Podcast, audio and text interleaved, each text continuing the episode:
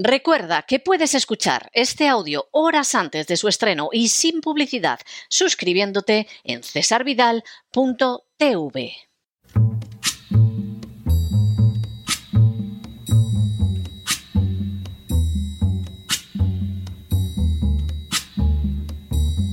La voz con César Vidal, desde el exilio. When the night has come and the land is dark and the moon is the only light we'll see. No, I won't be afraid. Oh, I won't be afraid just as long as you stand, stand by me. Muy buenos días, muy buenas tardes, muy buenas noches y muy bienvenidos a esta nueva singladura de la voz. Soy César Vidal, hoy es el miércoles 10 de mayo de 2023 y me dirijo a los hispanoparlantes de ambos hemisferios, a los situados a uno y otro lado del Atlántico y como siempre lo hago desde el exilio. Corría el año 1998 cuando un político de Sri Lanka llamado Nandasena Gotabaya Rayapaksa publicó bajo los auspicios del Foro de Davos su plan para conducir a Sri Lanka por la senda de la lucha contra el calentamiento global. El artículo indicaba cómo cambiaría el funcionamiento de la agricultura para poderla adaptar a este dogma de la agenda globalista. En el año 2001, convertido ya en presidente de Sri Lanka, Nandasena Gotabaya Rayapaksa decidió convertir en realidad las tesis de la agenda globalista y en especial del Foro de Davos, interviniendo de manera más que directa la política agrícola del país. Así, utilizando como argumento para sus decisiones la necesidad de combatir el calentamiento global, prohibió los fertilizantes de carácter químico con el argumento de que aumentaban el efecto invernadero e igualmente dejó fuera de la ley los pesticidas alegando que dañaban el ecosistema. Todo ello a la vez que señalaba la meta de que las energías renovables fueran el 70% del parque nacional para el emblemático año 2030. Las medidas adoptadas por el presidente de Sri Lanka fueron aplaudidas inmediatamente por las instancias globalistas que lo contemplaban como un ejemplo de la política que había que seguir en todo el planeta. ¿Y los efectos? No se hicieron esperar.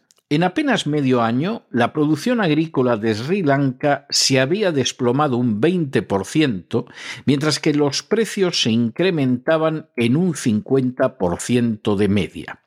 La subida resultó mucho mayor, hasta un 500%, en el caso de algunos alimentos esenciales. Sri Lanka incluso se vio obligada a importar arroz, un artículo de primerísima necesidad. Al cabo de, un año de dar inicio a las medidas impulsadas por la agenda globalista, el país se encontraba sometido a una gigantesca hambruna. La población, desesperada al no tener qué comer, literalmente asaltó el palacio presidencial. Y como en el caso de tantas figuras cuyos hilos son movidos desde el exterior, el presidente abandonó el país. Por lo que se refiere al foro de Davos, se apresuró a borrar lo escrito en su día por el nefasto político.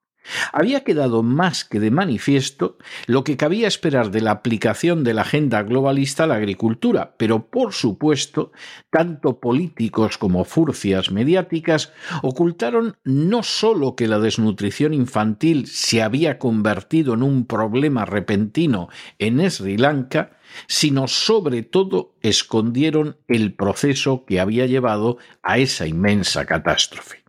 Resultaba poco adecuado mostrar que aparte de nutrir infinidad de pesebres, las tesis del cambio climático podían provocar en distintos países unas hambrunas espantosas capaces de matar de hambre literalmente a millones de personas.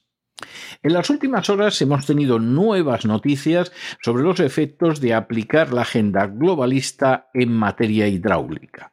Sin ánimo de ser exhaustivos, los hechos son los siguientes. Primero, en armonía con los dictados de la agenda globalista que provocaron la terrible hambruna de Sri Lanka, en el seno de la Unión Europea se aprobó la Estrategia sobre Biodiversidad para 2030.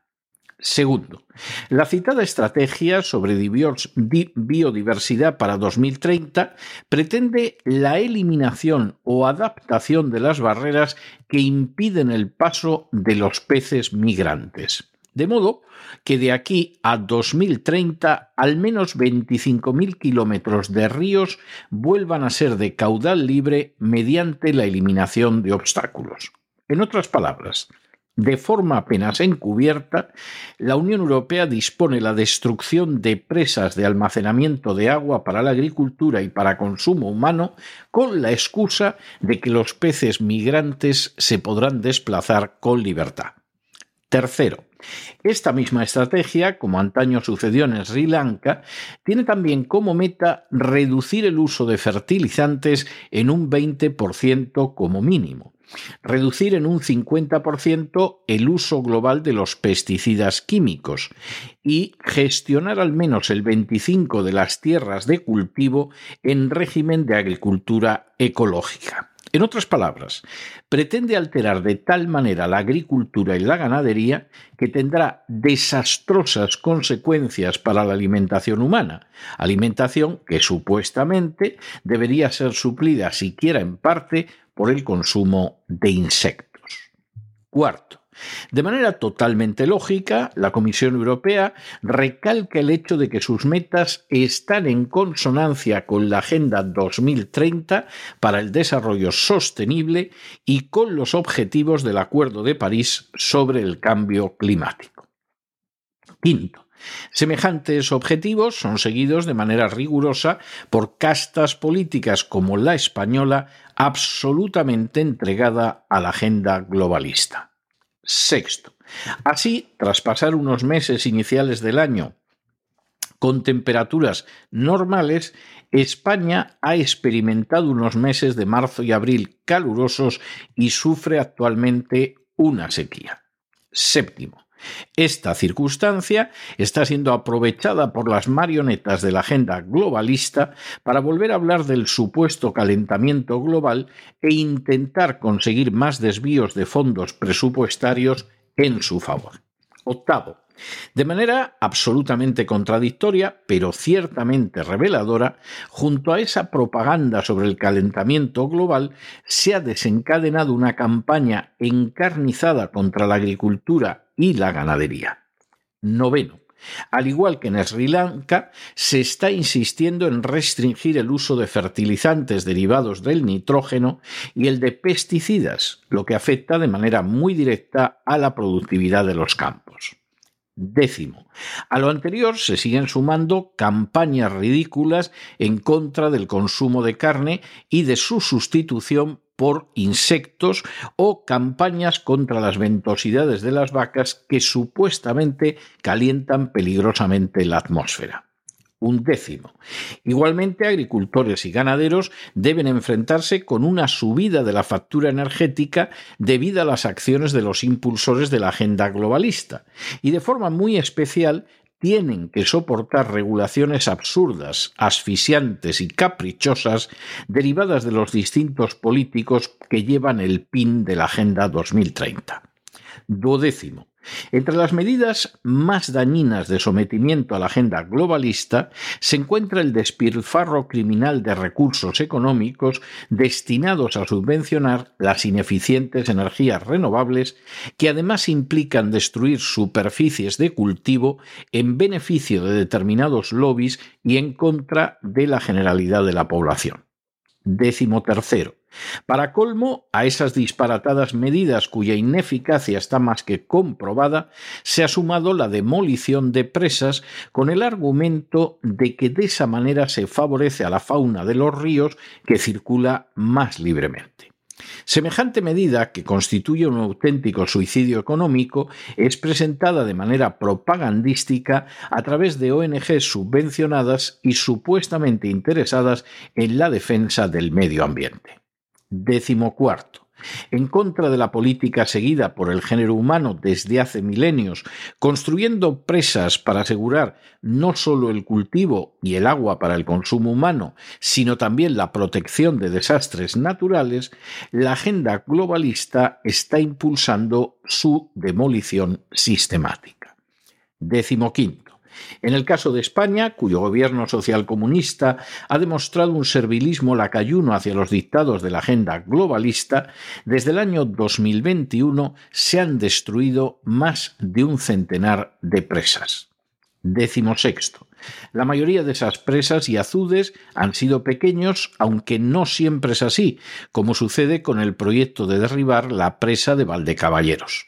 Sin embargo, el daño causado al entorno resulta colosal y de consecuencias fatales que aún no se pueden calibrar en toda su gravedad. Décimo séptimo. Todo ello sucede mientras se apela a la falsedad del calentamiento global, ya que desde 1979, año en que comienzan a tenerse mediciones por satélite y por cierto un año particularmente frío, para comenzar la serie, el planeta se ha calentado a razón de 13 centésimas de grado por década. Para colmo, no existen razones objetivas y sólidas para sostener que ese calentamiento se deba ni mucho menos a la acción humana. Décimo octavo.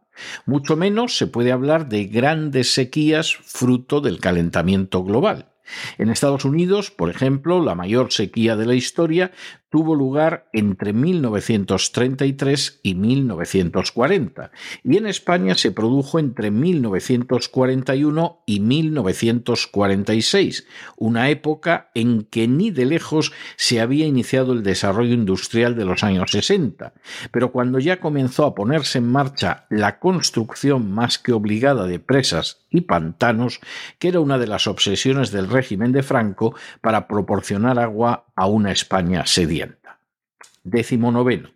Si se considera el conjunto del planeta, desde el año 1900 se observa un aumento de las precipitaciones, pero no de las sequías, las inundaciones, los incendios forestales o los huracanes, lo que deja de manifiesto, una vez más, la inmensa mentira que es el dogma globalista del calentamiento global. Y vigésimo, el encarecimiento de los cultivos y las medidas crecientes para acabar con ellos está ya teniendo un peso sobre la agricultura que tendrá como resultado escasez e incluso hambre, algo para lo que la Unión Europea no parece haber previsto nada en medio de un endeudamiento creciente y de un despilfarro colosal de recursos encaminados, por ejemplo, a sostener a un político sin escrúpulos, liberticida y corrupto como Zelensky. Hace ahora unos 5.000 años se alzó en la zona de Mesopotamia que conocemos actualmente como Jordania la presa de Yawa. Esta genial creación, producto del ingenio humano y del deseo de someter la inmensa violencia de la naturaleza, marcó en no escasa medida la aparición de una civilización digna de tal nombre. Que los hombres pudieran controlar los ríos, regar los campos, aprovechar la lluvia, contar con agua para beber y lavarse y evitar las consecuencias catastróficas de las inundaciones gracias a estas presas, constituyó un auténtico hito en la historia del género humano. A decir verdad, las grandes culturas desde entonces fueron aquellas que controlaron los ríos, como quedó de manifiesto también unos 400 años después, cuando los egipcios levantaron la presa de Sad el Cáfara o los romanos en el año 60 las presas de Subiaco, unas presas que se mantendrían en pie hasta el año 1305 en que la estupidez de dos monjes provocó su destrucción. Mesopotamia, Egipto, China, India y por supuesto las distintas culturas europeas prosperaron gracias a la existencia de presas que sometían el agua a la acción del ser humano. Esa época, que se ha extendido durante milenios, amenaza ahora con haber llegado a su fin de la mano de la siniestra agenda globalista. Apoyándose en las mentiras difundidas por las furcias mediáticas y por científicos corruptos, en las acciones impulsadas por políticos más centrados en su futuro personal que en el de sus países, y en los intereses de grandes focos de poder internacional más que los de las distintas naciones, la agenda globalista va empujando al mundo hacia una existencia que se caracterizará por la esclavitud y el hambre. Para imponer esa esclavitud y ese hambre, basta con apelar a dogmas como el del calentamiento global y desarrollar medidas acordes a esa gigantesca mentira. Y no se puede decir que, a diferencia de lo que impulsó en su día el presidente Nandasena Gotabaya Rayapaksa, aquí nos encontremos con inocencia, ingenuidad o ignorancia. No, no hay ni inocencia, ni ingenuidad, ni ignorancia en las directrices de la Unión Europea sufridas, entre otros países, por España, y no las hay porque ya se sabe cuál es el resultado directo de estas políticas, puesto que se ensayaron hace años en un país como Sri Lanka. El resultado innegable es la destrucción de la agricultura y de la ganadería, y con ellas la aparición del hambre y del caos social. Despierten, y el que tenga oídos para oír, que oiga. Pero no se dejen llevar por el desánimo o la frustración. Y es que a pesar de que los poderosos muchas veces parecen gigantes, es solo porque se les contempla de rodillas y ya va siendo hora de ponerse en pie. Mientras tanto, en el tiempo que han necesitado ustedes para escuchar este editorial, la deuda pública española ha aumentado en más de 7 millones de euros y no es extraño teniendo en cuenta la cantidad de ONGs absolutamente dañinas y parasitarias que reciben subvenciones para impulsar los dogmas falsos de la agenda globalista. Muy buenos días, muy buenas tardes, muy buenas noches. Les ha hablado César Vidal desde el exilio. Que Dios los bendiga.